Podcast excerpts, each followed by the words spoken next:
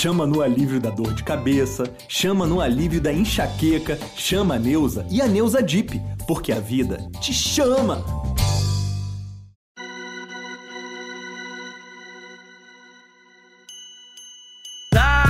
Dali, torcida corintiana, seja muito bem-vindo, torcedor corintiano, seja muito bem-vinda, torcedora corintiana.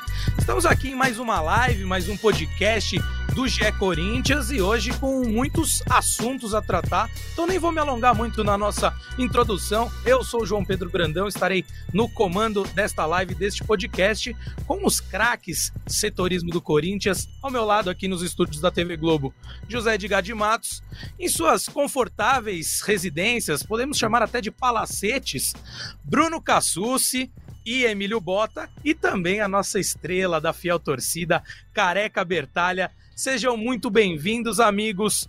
Vamos falar bastante de Corinthians aí, muitas apresentações nesse meio do caminho, né? Muitas oficializações, na verdade, né? E não apresentações dos jogadores.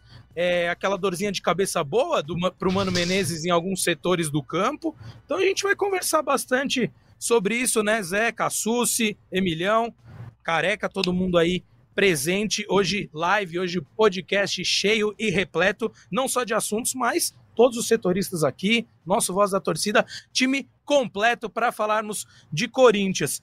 E Zé, vou começar contigo que está aqui ao meu lado sempre, né, meu querido, para falar, né, desses desses jogadores que estão chegando, Félix Torres, Gustavo Henrique, Corinthians ganha uma forma bem robusta para a zaga que em algum momento no final do ano passado, até nos podcasts, nas lives, o Careca até comentou de que o Gil de repente seria interessante manter porque não teriam outras opções. Ele saiu, outros jogadores saíram, mas o Corinthians foi ao mercado, trouxe, ao meu ver, bons nomes, né? Então, é um setor que o Mano Menezes vai ter muitas opções, a dor de cabeça boa. Queria que você falasse aí um pouquinho sobre isso, sobre essas confirmações, né? Já estavam quase certos, chegaram enfim, né? No último podcast já estava tudo certo, mas agora apresentados de fato ao restante do elenco, já treinaram e passo para ti para falar um pouquinho sobre isso, sobre essas chegadas. Quem que você acha que vai formar essa zaga titular, já joga essa bomba para você, meu amigo. Seja bem-vindo. Começou tranquilo, né? Com uma pergunta super que o mano tem que responder, você jogou para mim, né? Mas primeiro, bom dia, boa tarde, boa noite, boa madrugada para você que não está vendo essa live ao vivo, né? Ou que irá ouvir esse episódio em podcast. Certo. Sempre bom estar aqui com vocês, corintianos e corintianas. E diríamos que é o setor que já está fechado pelo menos para essa primeira metade de temporada, né? O Corinthians é, já, já sabíamos, né? Acho que desde o do fim da, da gestão do, do Duílio Monteiro Alves que o elenco, né, principalmente diante da campanha ruim que fez no Brasileiro, que o elenco iria passar por uma grande reformulação e a reformulação começou pelo sistema defensivo, né? E eu concordo com você, vieram bons nomes, principalmente o Félix Torres. Acho que o Félix Torres é dos novos, né? É o uhum. quem desperta a maior curiosidade, porque é um jogador que é titular da seleção do Equador há alguns anos, jogou Copa do Mundo, jogava muito bem no México, tanto que o Santos Laguna dificultou bastante a liberação dele. Então, é um cara que chega para vestir a camisa, ser titular e fazer talvez uma das um, vou falar de potencial, vamos ver em campo, mas uma das melhores duplas de zaga do, do, Brasil com o Lucas Veríssimo, que também é o grande golaço dessa janela de transferência. Porque o Veríssimo tinha contrato só até o meio do ano, no contrato de empréstimo, e o Corinthians conseguiu adquiri-lo definitivamente. Ele, né, hoje ele é jogador do Corinthians, depois do acordo que, o, que a nova diretoria entrou com o Benfica. Então... E a então gente tinha até algumas dúvidas se isso ia ser concretizado, isso digo mais no sim, ano passado, sim. né? E essas saídas possibilitaram isso, então acho que foi um grande acerto da, da direção corintiana nesse sentido para esse setor principalmente. Exatamente. O Corinthians tem uma dupla de zaga de nível de seleção mundial, né? Porque o Veríssimo, talvez o mais o mais desavisado não se recorde, o Veríssimo brigava para ser o quarto zagueiro da equipe do City na Copa do Mundo de 2022, né? Ele é teve uma lesão, grave é. lesão no Benfica, perdeu né, a segunda metade ali do, da, do, da temporada 2022 e ficou fora da convocação.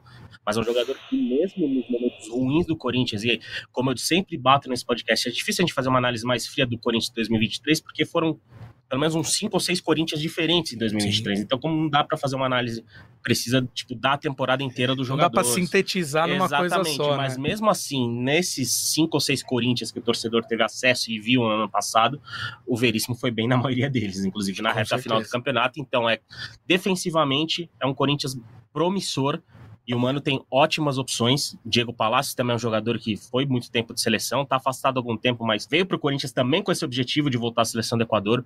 O Hugo teve um bom campeonato pelo Goiás, então é, é, é uma situação que o, que o Mano Menezes tem de material humano de bom nível para esse início de temporada, sendo que a gente ainda nem falou do Mateuzinho, que está passando por exames, ainda fechando detalhes finais de contrato, e um cara que talvez chegue para ser a maior sombra do Fagner em uma década de Corinthians. Muito bem. Já passo para o Cassucci também para falar sobre setor defensivo e principalmente o miolo ali da zaga, Susi, com uma, uma outra bomba, para não dizer que eu estou pegando aqui no pé só do Zé. Você acredita que o Félix Torres pode ter demorar um pouquinho mais de repente para se adaptar ao futebol brasileiro. E o Gustavo Henrique por conhecer já como ninguém e ter atuado ao lado do Lucas Veríssimo se adaptar mais rápido e começar a temporada ou se ainda aposta no Félix como um jogador mais técnico numa vantagem maior aí para começar essa temporada de 2024 como titular da zaga do Corinthians. Seja bem-vindo, meu amigo. Obrigado, JP. Um abraço para você, para todo mundo que está com a gente na live, para o Zé aí que está te acompanhando, Emílio, Careca. Para uma aposta de início de temporada, para esse jogo contra o Guarani, eu apostaria no Caetano, cara, em nenhum desses, Sim. porque uhum. É até uma situação que a gente pode falar aqui na, na live, até o momento só o Hugo é, foi registrado no BID de todos os reforços do Corinthians. Estamos até tentando entender um pouco melhor essa situação. É, no Corinthians, o que eu escutei hoje é: ah, a gente precisa receber os documentos, não, não depende da gente, depende dos outros clubes mas eu acho isso curioso porque os outros times tiveram uma agilidade maior para conseguir, né? A gente vê o Santos, por exemplo, que contratou mais de 10 jogadores, conseguindo colocá-los é, aptos a estrear no Paulistão o De La Cruz já foi registrado no Flamengo e o Corinthians com essa dificuldade. Então, nem Félix, nem Gustavo Henrique é, foram registrados até o momento. Como eu disse, o único é, que apareceu no bid é o Hugo. É, até ontem eu fui tentar entender a situação do Garro, por exemplo. Falei com o presidente do Taieres e o que ele me falou é: da nossa parte já foi assinado. Tanto que o Talheres finalmente anunciou a venda do Garro para o Corinthians, postou um vídeo de despedida do jogador nas redes sociais. E, segundo o presidente do clube argentino, o que faltava era uma assinatura do Corinthians. Aí eu fui falar isso com o Corinthians. Aí me disseram: olha, você acha mesmo que se dependesse só da gente, a gente já não teria assinado e mandado esses documentos? Enfim, estamos tentando entender melhor o que, que acontece, mas fato é que esses jogadores ainda não foram registrados, não estão aptos a estrear, e o Caetano atuou é, nos dois jogos treinos que o Corinthians fez nessa pré-temporada, com União São João de Araras e com São Caetano, outro tema que a gente pode falar mais para uhum. frente aqui no podcast. Mas quando todo mundo estiver pronto, todo mundo estiver apto, eu imagino o Félix Torres saindo em vantagem, é, como o Zé Edgar falou, é um jogador de seleção. Eu até conversei com um colega do México recentemente, o nome dele Gerardo, ele inclusive acompanha de perto o Santos Laguna, é setorista do clube, e ele me falava: olha, o Torres aqui, a gente não pode falar que ele jogou mal, mas ele não cumpriu a expectativa que tinha sobre ele. Ele sempre foi muito mais um jogador de seleção do que um jogador de clube.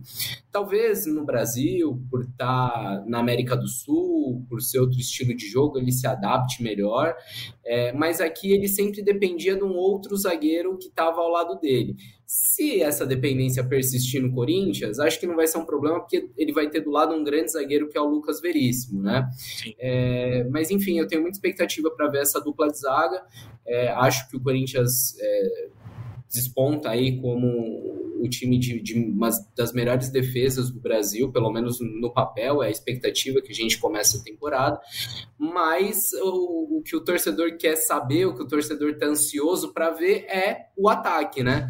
É, já que a defesa o Corinthians praticamente zerou, contratou Sim. o Félix Torres, contratou o Gustavo Henrique, é, acertou a permanência do Lucas Veríssimo, já está fechando com o Mateuzinho, é, então a defesa está redonda. Chegaram outros dois laterais esquerdos também. A questão agora é do meio para frente. A gente ouve que a diretoria do Corinthians está priorizando isso e é o foco do momento na, na busca por reforços. Muito bem, Susi. É, e falo, fiz questão de trazer logo isso né, para nossa conversa, porque para o torcedor corintiano também ter paciência né, com o Félix Torres, por não por estar tá vindo pela primeira vez aqui jogar no Brasil, por ser é, um país diferente culturalmente dos que ele já viveu, enfim, sempre é necessário essa pontuação. Emilhão, para trazer você para a nossa conversa, para o nosso bate-papo aqui, meu amigo. Falar um pouquinho mais sobre essa situação do Mateuzinho, porque eu estou vendo muita gente aqui no nosso chat, já agradecendo a participação de todo mundo, perguntando, já falando né, dessa chegada do Mateuzinho,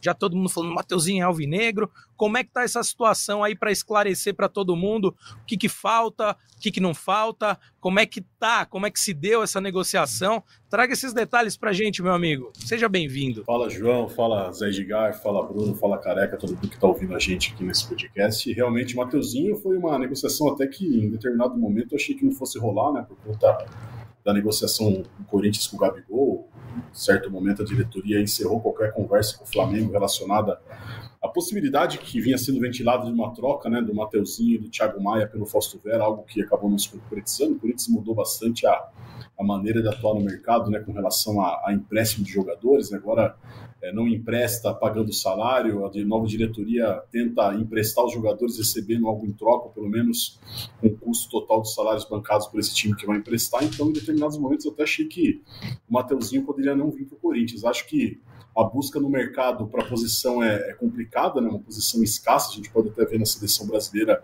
que são poucas as opções hoje para a gente pensar numa renovação na lateral direita. Então, acho que o Corinthians deu um passo para trás e analisou o Mateuzinho com mais carinho e resolveu fazer uma nova investida. O Mateuzinho que não escondeu o desejo de jogar no Corinthians, né? ele teve uma proposta do Bragantino também que foi rejeitada pelo Flamengo. Aí sim, por conta de uma discussão entre os dois clubes, por conta de outro jogador, o Léo Ortiz, né? talvez o Flamengo tenha dificultado, dificultado a saída do Mateuzinho naquele momento para o Argentino, mas o fato é que o Mateuzinho sempre quis jogar no Corinthians, é um desejo dele. Mateuzinho que não será Mateuzinho, né? a gente vai trazer no GE amanhã uma reportagem sobre isso, e está é, acreditando que a, é, essa vinda para o Corinthians pode ser um divisor de águas na carreira dele, um momento mais maduro, um momento reflexivo reflexivo dele, que passou por uma lesão na temporada passada, né? Perdeu cinco meses de temporada pelo Flamengo, acabou perdendo espaço, é, a posição de titular também, e agora vem para o Corinthians com essa expectativa de poder brigar de igual para igual com o Fagner pela posição de titular e talvez dar um passo a mais na carreira dele, pensando aí também em seleção brasileira, enfim, um projeto de carreira maior. O fato é que ele teve ontem no CT, né? Realizou exames protocolares, agora faltam as trocas de documentos, acho que para oficialização do Corinthians dificilmente também vai estar é, apto para estreia. Né? Se outros jogadores que chegaram antes também estão enfrentando esse problema, a gente imagina que o Corinthians também enfrente um problema para poder regularizar ele e até questão de é, entrosamento fisicamente, enfim, a gente não sabe como que ele chega, mas fato é que o Matheusinho também não deve estar à disposição para essa estreia do Corinthians Paulistano. Muito bem, Emilhão, obrigado por todos esses esclarecimentos. E o Careca que gosta desses termos, o Matheusinho está passando por um rebranding, né, Careca, para chegar aqui ao timão. E já te coloco no papo, meu amigo, mais antes Antes, tem uma mensagem legal aqui de um cara que eu, você e o Cassus conhecemos bem, e o Zé Edgar e o Emilhão vão conhecer porque ele é nosso parceiro já, nosso de todas as lives e todos os podcasts, e tá fazendo aniversário hoje. Então quero mandar um abraço especial pro Rodolfo Gomes, que sempre tá aqui acompanhando a gente, oh, sempre tá participando. Salve, então, Rodolfo, antes de mais parabéns. nada, Queria mandar esse parabéns para ele, né, Careca? Fala, amigos. Boa tarde, bom dia, boa noite, como todos disseram, né? Depende do horário que você está escutando a gente. É um prazer muito grande. Mais um dia aqui, mais um dia de live, mais um dia é, de podcast aqui no GE. E um abraço para Rodolfo. Não sabia que era aniversário dele. Vou, vou mandar uma mensagem depois aqui desejando felicidades, mas aqui também mando um abraço e agradeço a parceria de sempre. Ele se sente parte do podcast a cada vez que participa e a gente fica muito feliz é, com o carinho das pessoas com a gente, acompanhando o nosso podcast aqui. É, cara, acho que para entrar no assunto Mateuzinho, é, que o Emílio disse que vai mudar o nome, né? Não deve ser só o Inho, deve ser só o Mateus, sei lá, mas depois amanhã, amanhã que sai a, é, a reportagem. Deixa esse suspense no ar, o careca. Amanhã, vamos, vamos, esperar, vamos, vamos esperar amanhã. Eu não vou nem perguntar. Daqui a pouco eu vou ficar mais íntimo deles, eu vou mandar mensagem no PV para descobrir as coisas. Sou desses, hein? É, porque eu tenho, tenho um pouco de crise de ansiedade às vezes. e já aproveitando também para você participar um pouco mais, e até uma deixa que o próprio Rodolfo perguntou, né? Qual a melhor forma do Corinthians jogar e até com um dos ganchos que o Cassucci deixou pra gente, o Corinthians fez nos últimos dias dois jogos treino contra o União São João de Araras e contra o São Caetano, e ambas as partidas terminaram 4 a 0 para o Timão. Então eu queria te perguntar, careca, se te emociona esses resultados em jogos treinos, se isso significa alguma coisa para o torcedor, ou vamos com calma, vamos ver no jogo valendo mesmo isso. E aí já trago isso para nossa pauta aqui para a gente falar um pouco mais sobre isso. Essa sua impressão te emociona 2 4 a 0 assim? Ou vamos com os pés no chão, vamos ver o que, que acontece nos jogos para valer mesmo? Não, não, não me emociona em nada. pelo contrário.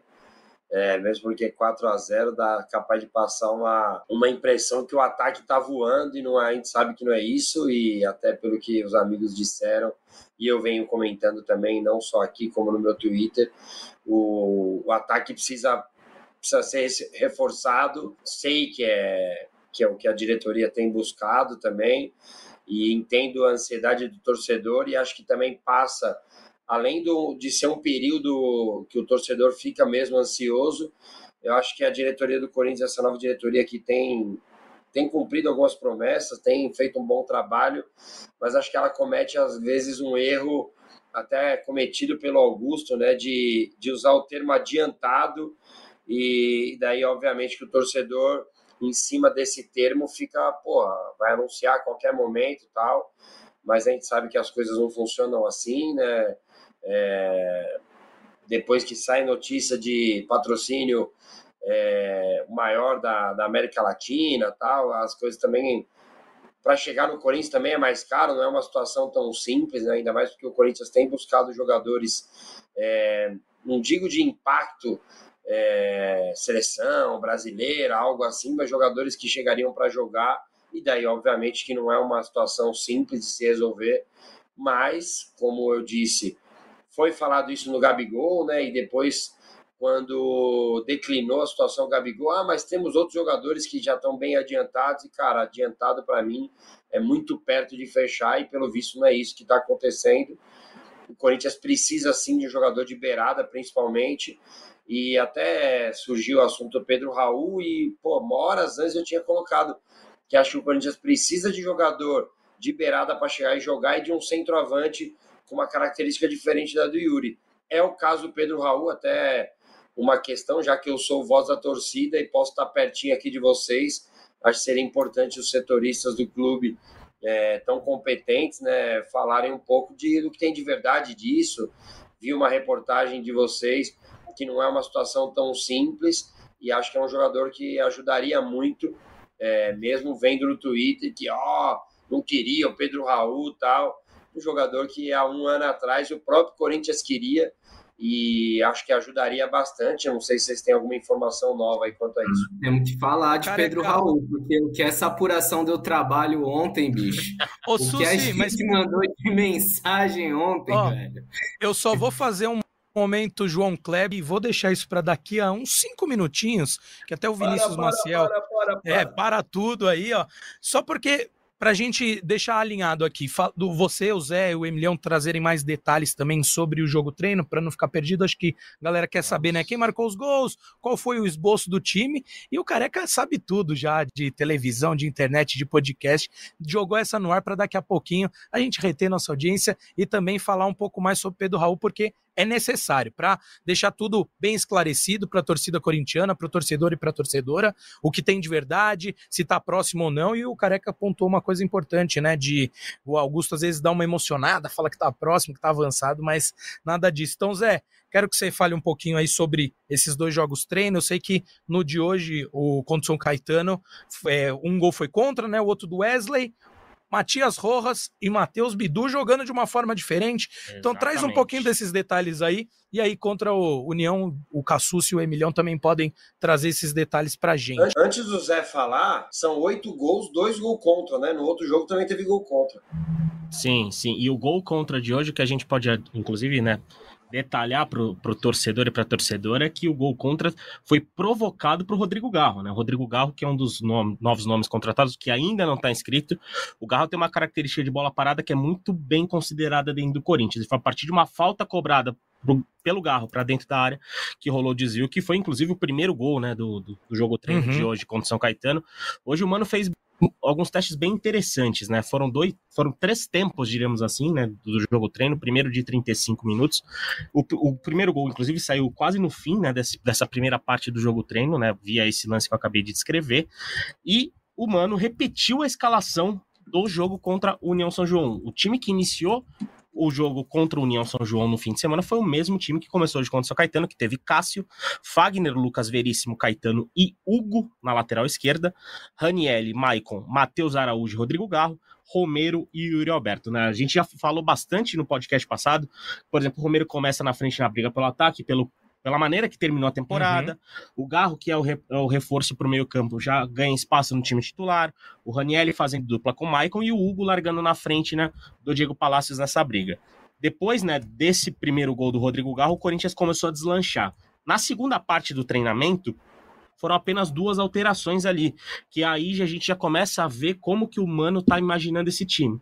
O Fausto Vera e o Matias Rojas entraram né, nas vagas do, do, do Raniel e do Rodrigo Garro, e sem os dois, os dois jogaram, e a gente já pode, inclusive, projetar até o time titular para o fim de semana, pensando nessa demanda de bid, porque o Ranielli e o Garro ainda não tiveram seus nomes publicados, uhum. e se até o fim de semana isso não for, Seu a gente já pode Rojas imaginar que o Rojas e o Vera atuem né, diante do Guarani.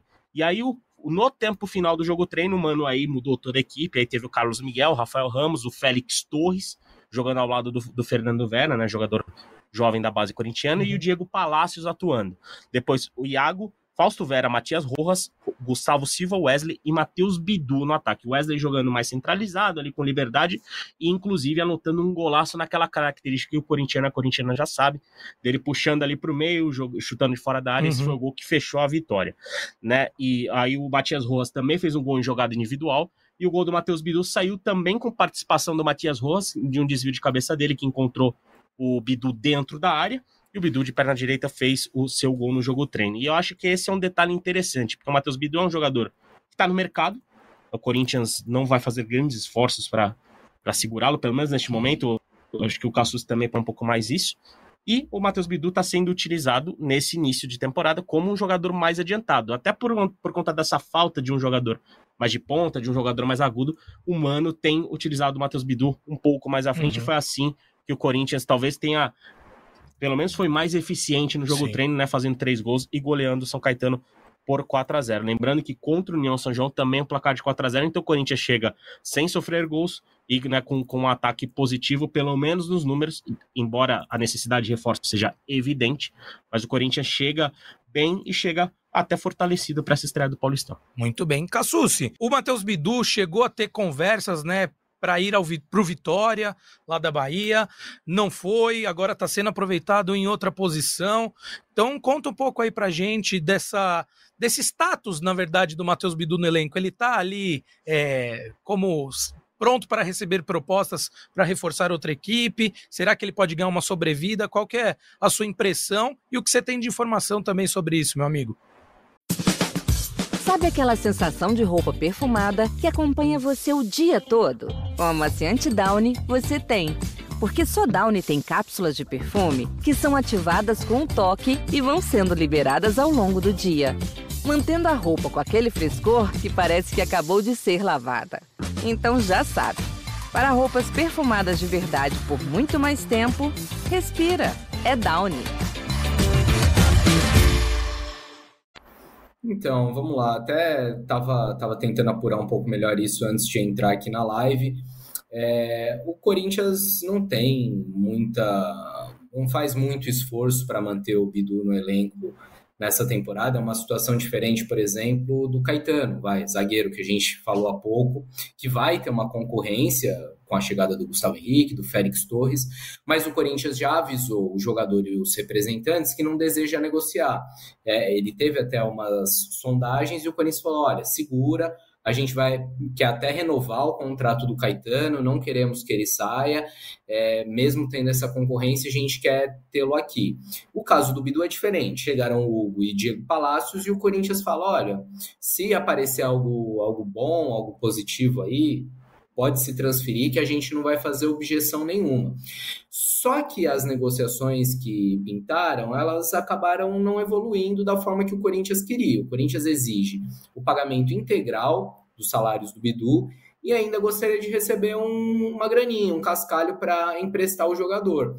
É, você mencionou a proposta do Vitória, também teve uma possibilidade do Juventude, mas nada que caminhasse. Ainda são negócios que estão ali em stand-by. O Corinthians cogita, quem sabe, até envolver o Bidu em alguma troca de atletas, mas enquanto essas negociações não avançam, é, o Corinthians vai aproveitando o Bidu no ataque, que é uma posição que ele já fez no passado. O Bidu jogou em alguns momentos assim na base e jogou assim até no Cruzeiro, que foi o clube que ele defendeu antes de fechar com o Corinthians. Ele faz ali uma função de, de um cara que vai aberto pelo lado esquerdo, mas pode ir caindo pelo meio. Foi inclusive pelo centro que ele fez o gol no jogo treino de hoje. Então o status é esse: o Bidu segue no elenco, mas sem muito desejo aí do Corinthians em manter o jogador. A gente pode ver é, uma transferência nas próximas semanas. O Corinthians está tá aberto a negociar o Matheus Bidu. E para complementar o que o Cássio se disse, diz, o movimento que o Corinthians fez no mercado também indica isso. Né? O Corinthians Sim. trouxe dois laterais. Uhum. Dois laterais que, inclusive, brigam pela posição de titular. Né? O Hugo está na frente, também talvez por questões burocráticas, mas são dois jogadores que chegam para disputar a posição de titular e, obviamente, o Hugo fica, o, o Matheus Bidu ficaria relegado a outro plano. Mas até por isso eu achei interessante do Mano Menezes, já que ele faz parte do elenco ainda, testá-lo nessa nova função. Como você bem destacou, Zé, diante é, agora as pontas do ataque, né? Porque ele até mudou a formação quando testa o Bidu Sim. ali. Então, diante da, da ausência, da falta de peças mais ali na frente para as pontas, por que não? Pode ser uma solução ali caseira. E o careca, eu já até passo para você falando um pouco disso. Um esboço inicial de um Corinthians 4-4-2, né? O time titular, variando para jogar com pontas ali 3-3, mas com meio de campo, é, como você gosta de trazer, né? O tripé de meio de campo, e aí sim com Bidu numa ponta, Rojas na outra, enfim, variando bastante. Mas o esboço inicial me parece um time num 4-4-2, com uma dupla de ataque é, formada por Romero e Yuri Alberto. Então eu queria que você trouxesse suas considerações, suas impressões até sobre isso, já né, levando em conta essa questão dos jogadores ainda não aparecerem no vídeo, o Mano não ter certeza de quem ele poderá contar para a estreia no Campeonato Paulista, mas eu, pelo menos, vejo, inclusive pelo trabalho do Mano Menezes com esse elenco corintiano, eu acredito que ele comece a temporada com o time titular nessa formação do 4-4-2. O que, você, que, que você vê, o que, que você enxerga diante disso? É, eu fiquei na dúvida até se, se ele tinha jogado no 4-2-3-1, né? É, o Romero ali pela esquerda, porque até o gol do Rojas hoje foi um movimento do muito que ele fazia no Racing, né? Vindo da direita para a esquerda, trazendo com o pé bom, um golaço, inclusive, finalização muito boa. É, e, cara, sobre é, os caras inscritos ou não, assim, claro que parece que é sempre no Corinthians, né, que tem isso. Todo ano parece que tem esse negócio, ah, não tá escrito, tal, primeira rodada. O Félix entendo, né, porque, pô, é, foi uma baita novela, né? Então, até chegar tal. O Gustavo Henrique também chegou essa semana. Mas o Garro, por exemplo, que é a minha maior curiosidade, assim, minha maior expectativa, é, imaginava-se que já poderia jogar e também por ser um jogo em casa, seria bom que eles estivessem no vídeo quanto antes é, quanto antes não, né? Na verdade, eles já estão treinando, então precisa estar, acho que 24 horas antes, algo assim, torcer para que dê certo. E é, acho que nesse desenho, assim, né? Eu não consigo ver o Romero é, jogando numa função ali bem perto do, do Yuri, então acho que ele deve estar tá jogando aberto pelo lado esquerdo. O desenho deve ser um 4-2-3-1. É, um desses, desses caras do meio de campo saindo um pouco mais minha dúvida é se o Matheus está escorregando por dentro, mas começando aberto, ou se está feito um, um, tripé mesmo e o garro na ponta do losango.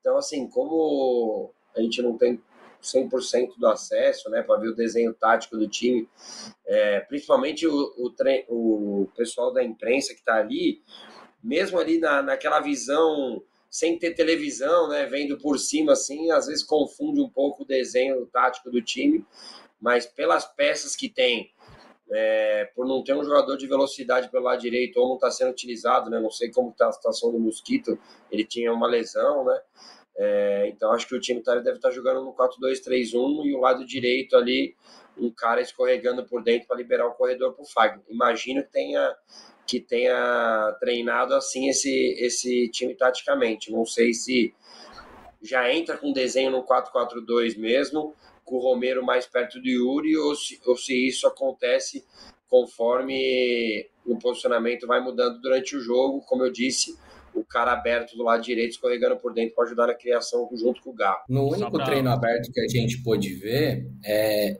tinha mais cara de 4-2-3-1, né? Com o Romero pela esquerda, o Garro centralizado e o Matheus pela direita. É, mas nas notas que o Corinthians tem divulgado, que divulgou dos dois jogos treinos, o time é escalado num 4-4-2. E assim também, é, falar de, de treino que a gente viu, o único treino que foi aberto para a imprensa era um treino em campo reduzido, primeiro com quatro golzinhos e depois com a, as balizas maiores, mas ainda num espaço menor. Então até a disposição dos jogadores é diferente, né? Uhum. Mas eu imagino. Eu achei que vocês tinham visto o primeiro jogo.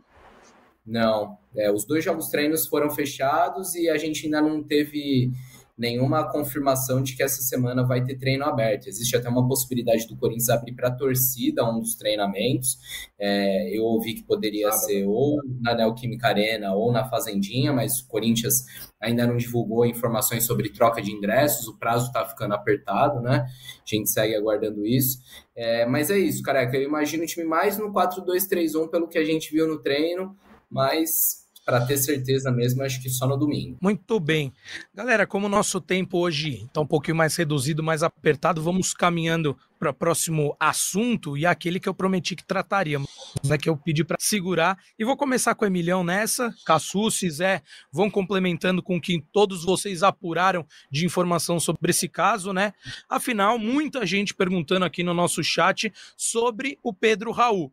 É, até o Vinícius o Vinícius Maciel falou: não tragam o Pedro Raul, pelo amor de Deus. O Careca brincou, que é o mesmo jogador que muitos corintianos queriam no começo, no início né, do ano passado. Você vê como muda né, o posicionamento da torcida de uma temporada para outra. A trajetória do Pedro Raul no é, México com também certeza. E mesmo aqui no Brasil, né, né sim, Zé? Ele não, não conseguiu emplacar e até teve esse problema de aceitação da própria torcida do Vasco. Mas, Emilhão, o que, que, temos aí sobre Pedro Raul? É, o Corinthians procurou o jogador, procurou o Toluca? Como que se deu isso aí?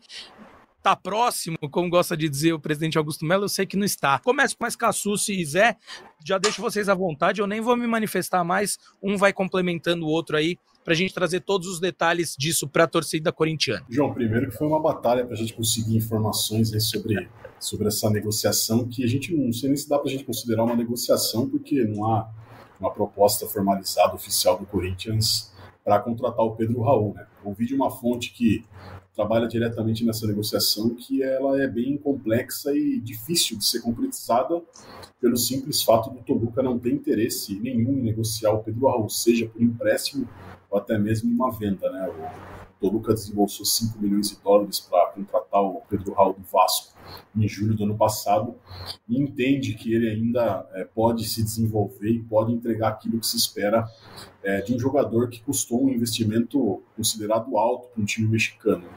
É, Pedro Raul, lembrando que o Vasco comprou ele do Caxiwa Rei Sol depois que ele foi vice-artilheiro do Brasileiro pelo Goiás por 2 milhões de dólares. Então o Toluca já precisou gastar 5 para contratar ele do Vasco. É, fato é que o Pedro Raul tem interesse sim em voltar para o futebol brasileiro. Né? O Pedro Raul hoje está com uma pequena lesão e por isso não treinou ontem lá no México e não deve treinar nos próximos dias se recuperando desse problema que ele teve muscular. É, mas essa minha fonte disse que a negociação é complicada. Obviamente que o nome do Pedro Raul foi aprovado pelo Cifute, foi aprovado pelo Mano Menezes e é um dos nomes da lista do Corinthians de reforços para o ataque. É, houve, obviamente, uma consulta é, protocolar, todos os clubes fazem isso antes de formalizarem uma proposta para entender as condições do negócio, né, de que maneira que dá para chegar com uma proposta para o Toluca para você convencer né, o time a estar tá liberando o jogador, mas é, foi dito ao Corinthians que é uma negociação muito complicada e que o empréstimo é descartado, que haveria uma condição, uma chance um pouco maior de você conseguir ter uma abertura para começar a negociá-la no México, é com uma proposta de você comprar o jogador. O fato é que o Corinthians tinha a ideia de colocar um empréstimo com valor de compra fixado, até para você poder parcelar e talvez não ter um gasto tão grande nesse momento com a compra é, de um jogador, mas é, a negociação considerada muito difícil, muito por conta da postura do Toluca de não querer negociar o Pedro Raul nesse momento. Muito bem. Caçu, Zé, tem mais algo aí que o Emilhão não pontuou que vocês gostariam de trazer aí? Porque, como o Careca bem disse, né? Ele até pediu essa prestação de serviço aí para o torcedor e para a torcedora corintiana sobre isso, porque, para que fique tudo muito claro, né? É muito difícil, como o Emílio muito bem destacou. O Toluca não tem a intenção de se desfazer mesmo do jogador, de não contar com o jogador para o prosseguimento da temporada lá no México. Então. Complemento bem rápido aqui, JP, sobre o que o Emílio falou. É, o, o Cassius e a Emília já brincaram e realmente foi um trabalho de operação bem complicado ontem, uns três a dia inteiro gastando o celular e a gente chegou a ouvir até fontes do México e do próprio Toluca, né? Alguns dirigentes lá que consegui, a gente conseguiu. É realmente, para negociar o Pedro Raul, hoje, no momento, só se o Toluca no mínimo recuperasse o investimento que foi, que foi feito. O, o Pedro Raul, como, como, como, a gente comentou, ele não vive uma boa fase no México. Ele, ele tem 15 jogos oficiais né, pela Liga Mexicana, clausura e apertura, e fez apenas dois gols e dois gols num, num jogo só. Foi, foi em setembro, setembro né? do ano passado. É. Ou seja, a fase do Pedro Raul não agrada, mas o Toluca, como o Emílio falou, né, quer recuperar esse investimento. Isso se optar pela venda, mas ou recuperar o próprio jogador diante sim, do investimento sim. que foi feito. Então, é algo que, que talvez pareça muito mais pés no chão do que tem sugerido. Mas, e o importante é que o Pedro Raul é um nome aprovado pelo Cifute e aprovado também pelo Mano Menezes, mas daí se vai rolar negócio são outros 500. Perfeito. Claro, é que bom que passou por esse crivo, né? Tanto do, do setor de análise, de inteligência do Corinthians, quanto do treinador, mas acho muito difícil. Susi, tem mais algo a acrescentar de Pedro Raul? Se não, queria falar um pouquinho sobre futebol feminino aqui com vocês, antes da gente é, encerrar. Temos aqui mais 10 minutinhos de de, programa, né? Então, falar também uma pincelada sobre a copinha, mas a equipe feminina já se representou com Tamires, com Lele, que estavam na seleção, tiveram uma conversa e a preparação para a Supercopa do Brasil começa a todo vapor, né? Então, deixa esse espacinho. Se tiver mais algo sobre Pedro Raul para complementar, se ainda puxa esse gatilho aí. A Supercopa do Brasil Feminina, que é diferente da masculina, tem mais fases, não é disputada em apenas um jogo, né? Mas feche Pedro Raul e aí pode dar início a, essa, a esse bate-papo sobre o time feminino do Timão. Tá. É, como a gente tem pouco tempo e eu tenho outro assunto para trazer, eu não tenho muito mais a acrescentar sobre o Pedro Raul, uhum. acho que os colegas já deram um bom panorama, mas tem um outro assunto que também a gente vem acompanhando já há alguns dias, é, que é a situação do Moscardo. É, apesar do presidente Augusto Melo ter dito no domingo é, que mandou o jogador voltar ao Brasil, que estava desfazendo a negociação com o PSG, o negócio não caiu. Pelo contrário, a gente ouve que é bem possível é, fechar esse negócio em breve, ainda em 20 milhões de euros. O que pegava era a forma como o contrato seria feito, um pré-contrato. O Corinthians queria ter uma garantia de que ele já agora, é, se não recebesse do PSG, que pelo menos pegasse uma carta com um contrato assinado do PSG e levasse para um banco e falasse: olha, eu tenho um acordo com o PSG, eu quero antecipar esse recebível. É, o, o, acordo com o PSG desde o início era para pagamento é, parcelado, não teria um pagamento à vista, é, mas o Corinthians é, quer pelo menos ter uma garantia de que ele consegue, junto a um banco, uma instituição financeira, antecipar essa receita é, e as conversas estão evoluindo, ainda não tem um acerto, o negócio ainda não está fechado, mas de diferentes lados da negociação a gente ouve que as coisas avançaram, então é possível que tenhamos novidades. Se não hoje, até o fim da semana, essa novela parece que está se encaminhando para o fim.